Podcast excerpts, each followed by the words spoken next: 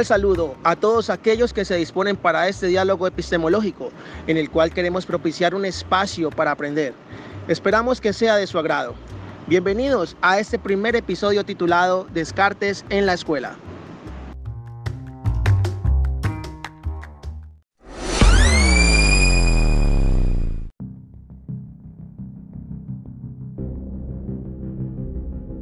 Marlon David, una pregunta. ¿Cómo procede Descartes en su esfuerzo filosófico?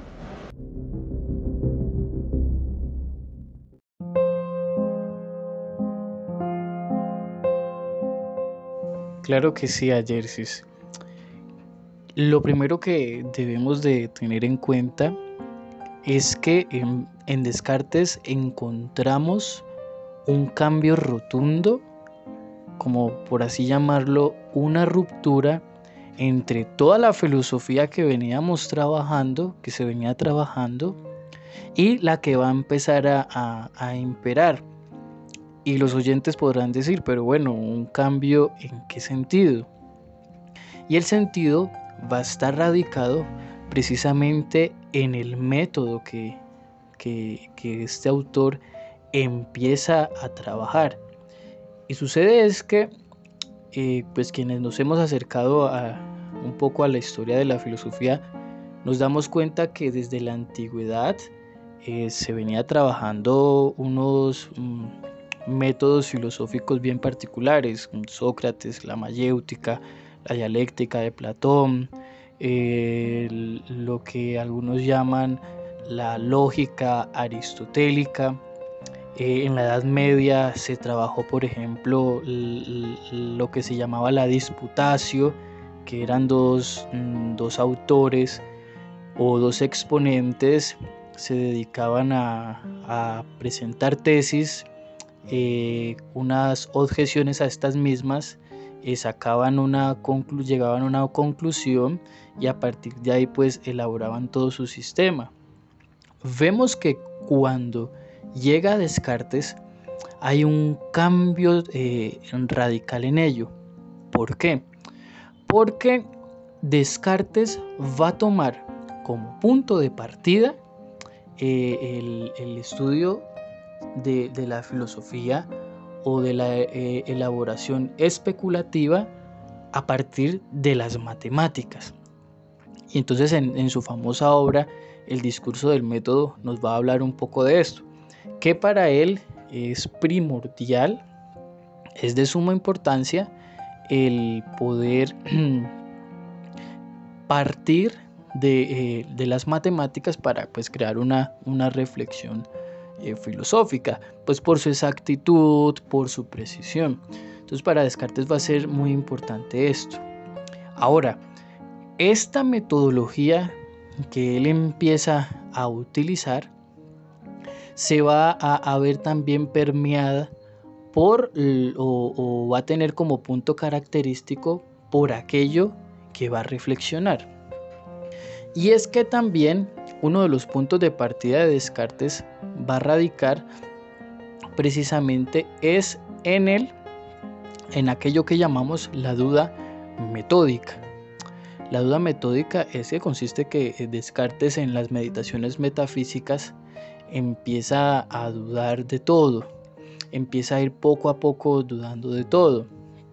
Empieza a dudar que aquello que ve afuera eh, eh, es, es lo real. Y entonces él empieza dudando de sus propios sentidos. ¿Por qué? Por la, la famosa frase cartesiana. Los sentidos nos engañan. Y entonces él nos presenta un, sinnúmero de ejemplos en los cuales los sentidos efectivamente no, nos engañan y nos llevan, eh, como dice Descartes, a, un, no conocimiento, a un desconocimiento eh, de aquello que creemos, que creemos como real. Entonces lo primero que hace Descartes es esto, dudar de los sentidos, porque ese conocimiento no es verídico, ese conocimiento no, no, no es certero. Para él va a ser muy importante que algo sea claro y distinto. ¿Qué quiere decir eso? Que en su mente no, no haya cabida a ningún error. Y sucede que cuando él em, empieza a sacar estas conclusiones, se da cuenta de una cosa.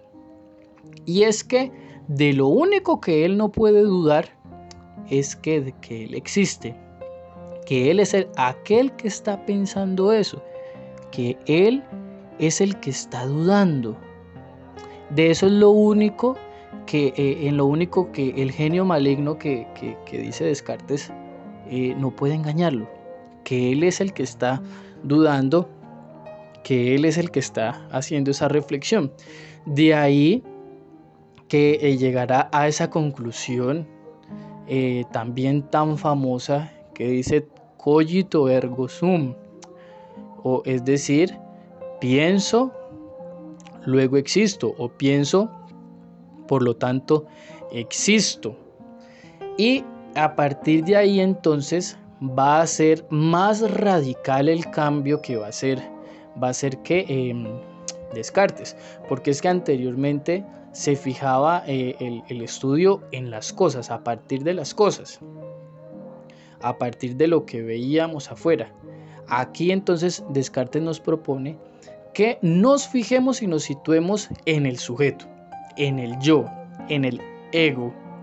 Y a partir de ahí poder crear toda la, reflexión eh, filosófica que, pues, que, se va a ir elaborando. Entonces, esta es de, las revoluciones más importantes que encontramos en Descartes. Ya, hemos he mencionado dos.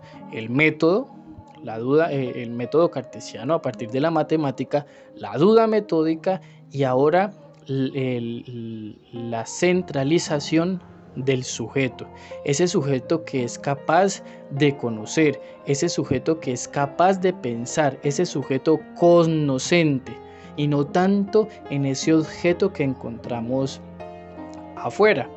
Aquí entonces vemos ese esfuerzo de Descartes para ah, para poder crear un cambio en la filosofía que podía estar atascada.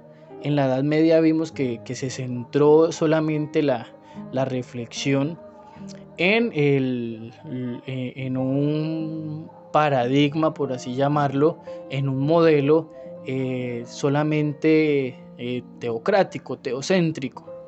Entonces, claro, había como un cansancio, sobre todo pues, en, en, la reflexión sobre esto, había un hastío. Claro, eh, teníamos como referente las cosas o a un Dios. No, ahora vamos a empezar a tener un referente al hombre mismo, ese hombre que es el que piensa, ese hombre que es el que es capaz de crear un raciocinio, que es capaz de proponer algo nuevo.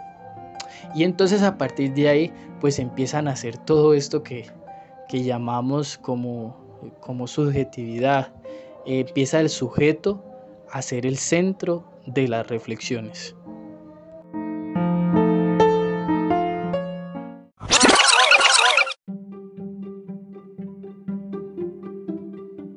Andrés, ¿qué condiciones dentro del sistema educativo actual favorecen al sujeto y de qué forma puede responder para lograr el propósito principal de la educación?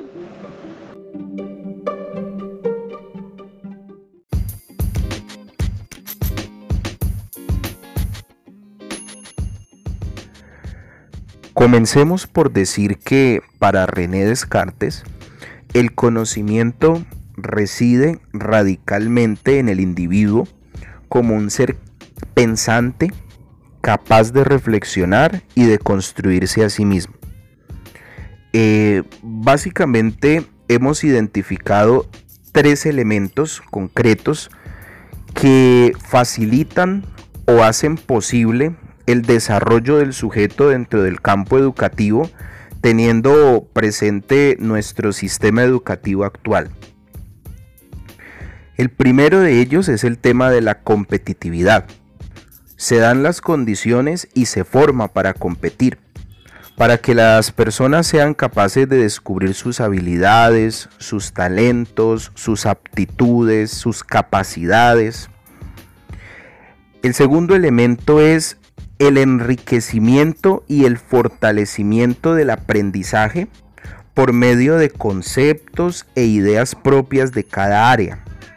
Y el tercero es un proyecto educativo que apunta a saber asumir retos y que apunta fundamentalmente al desarrollo integral del ser, desde el, aspecto económico, el aspecto social, el aspecto cultural, el aspecto profesional. Y podríamos decir que la respuesta que, se va gestando o que se va dando en el sujeto de manera libre eh, está condicionada por ciertos aspectos que, que marcan profundamente la experiencia de cada persona. Quisiera mencionar dos en concreto. Primero, las capacidades y las aptitudes de cada uno. El nivel de conocimiento, de apropiación y de desarrollo que tenga sobre cada una de ellas. Y finalmente, cómo el sistema educativo apunta a una integralidad cognoscitiva. Son muchas áreas del conocimiento las que se abarcan y las que se logran, digamos así, profundizar dentro de todo el recorrido que se hace en el camino de la formación académica e intelectual de los estudiantes hoy.